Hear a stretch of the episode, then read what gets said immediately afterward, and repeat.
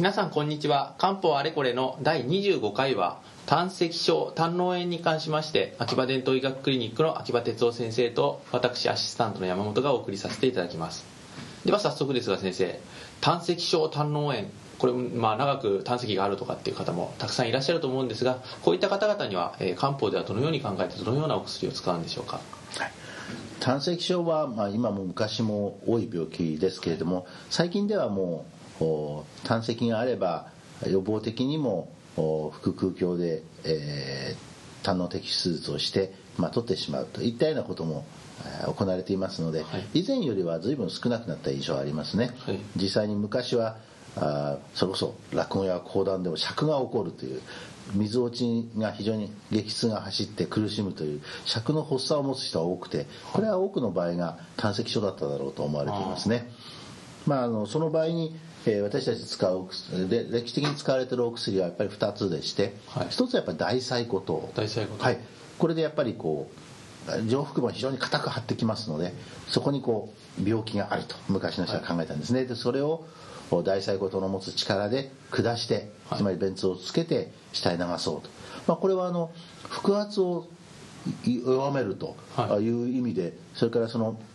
便通をつけていわば腸内の圧力を減らすという意味で要するに腸内にえー胆石が落ちるつまり相胆管からですね、ファータニュートを取って落ちるあれを助けただろうということで非常にこれ今でも合理的なやり方ですよね。あで同じように横断が出ているものに使うのが、まあ、やっぱりインチン口頭でして、はインチン口三四子口な、えー口なしですね。それから大王が入ってやはりこれも強い射撃効果を持っていますね、でまあそれは9世紀の時ですね、あとはですね実は今最近非常に汎用されるようになりました芍薬肝臓糖などもですね、はい。ちょっと量を多くして飲んで一時をしのぐということは行われておりまして。肝臓とよく足がつった時とか、そうですそうです。まさにあの芍薬肝臓のいいところはですね足がつったような例えば黄門筋、はい。骨格筋の連縮に対してもスパズムを解きますし、はい。実は平滑筋の連連結も解くんですねあ連携を。お腹がギュッと痛くなったり。すごいんですそうですそうですそうです。ですからあの薬は独特な薬でしてあのやはり西洋医学にはなかなかないやっぱり薬効なんですそうねですね。はい。それがまず使われるということですね。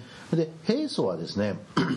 例えば胆石があるけども起こらないようにするために目的は2つ昔からよく使われています、はい。一つはあの刺逆酸です。刺逆酸、期日えー最古期日芍薬肝臓の刺薬酸ですね、はい。これも芍薬肝臓が入っているところが味噌ではないかと私は思うんですけれども、非常にしっかりとそのこう緩めていわばそのそういう発作を起こさないんですね、はい。で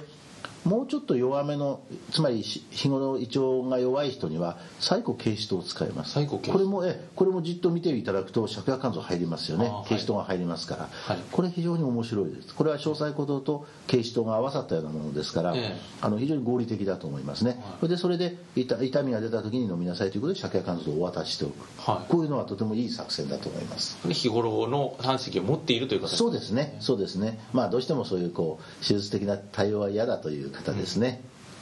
わかりました。あとは、えー、胆嚢炎これに関して、はいえっと。はい胆の炎もほとんど実は同じやり方でやります、実は私たちはとてもあの良い経験をちょうど20年ぐらい前にさせていただきまして、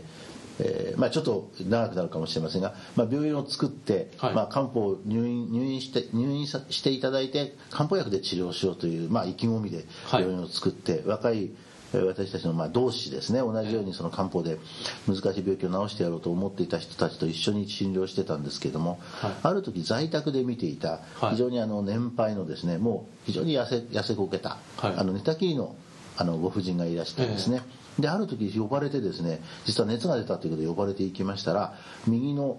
上腹部が硬く張っていまして日頃はもう類走していてお腹は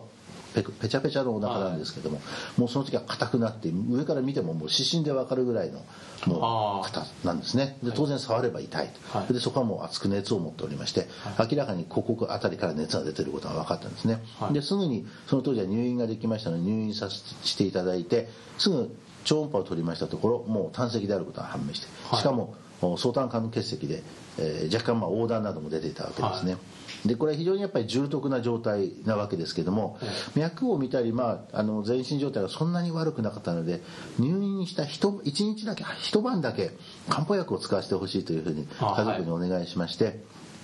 ちゃんともうすでに静脈のルートも確保して使う抗生剤も決めてテストも済まして、はい。それを使えるようにしながら大細ことを実は作ってやりました、この時はさ、まあ、煎じで、えー行ったんで大大王 3g ぐらい入れて、は煎じて 飲んでもらいました。そうしましたら非常にまあまあ良かったわけですけどももうよよ夜夜中過ぎぐらいからですねあのお通じがついたりしてすることもあってあの朝になったら実は横断が取れましてそれでしかも熱もずっと下がってきましてついにそれだけでその時にはもうあの抗生剤を使わないで、はい。あの済んでしまいました。また在宅に帰ることができました、うん。まあ、そういう経験をしまして非常にやはりこう漢方薬というのも即効性もあり、ええ。なおかつこういう急性期のものに対してもかなり病あの難しい病状のものに対してもやはりそのお使うことができるんだなということを実感して我々は本当に感激したことがありました、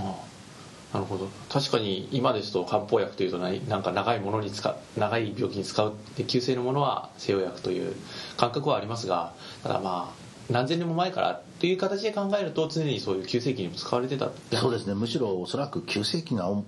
あの治療の対象だほとんどだったと思うんですよね。ではこれからもちょっと急性期の時に漢方と西洋薬の併用というような形でいろいろ進めていくのか。そうですね。これから私たちはもう日本の漢方医学の大きなテーマがそこだと思います、はい。えあの急性期の漢方治療をいかに拡大しそして質を高めるか、はい。これはもう我々に課せられたやっぱり使命だと思いますね。ああなるほどなんかどんどん大きな話になってしまいましたが本日はそろそろお時間になりましたので、えー、と漢方あれこれの第25回ですね。胆石症胆嚢炎についてはこれで終わらせていただきます。次回は26回は、えー今度は肝臓から腎臓に移りまして腎炎ネフローゼに対して漢方治療の方法を秋葉先生に再度伺いたいと思います本日はどうもありがとうございましたこちらこそありがとうございました